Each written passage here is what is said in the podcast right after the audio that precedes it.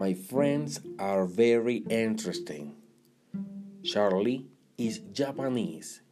He's from Tokyo. Maria is French. She's from Paris. Mr. and Mrs. Lee are Chinese. They're from Shanghai. My friend Tani and I are Venezuelan. We're from Valencia City. Yes, my friends are very interesting.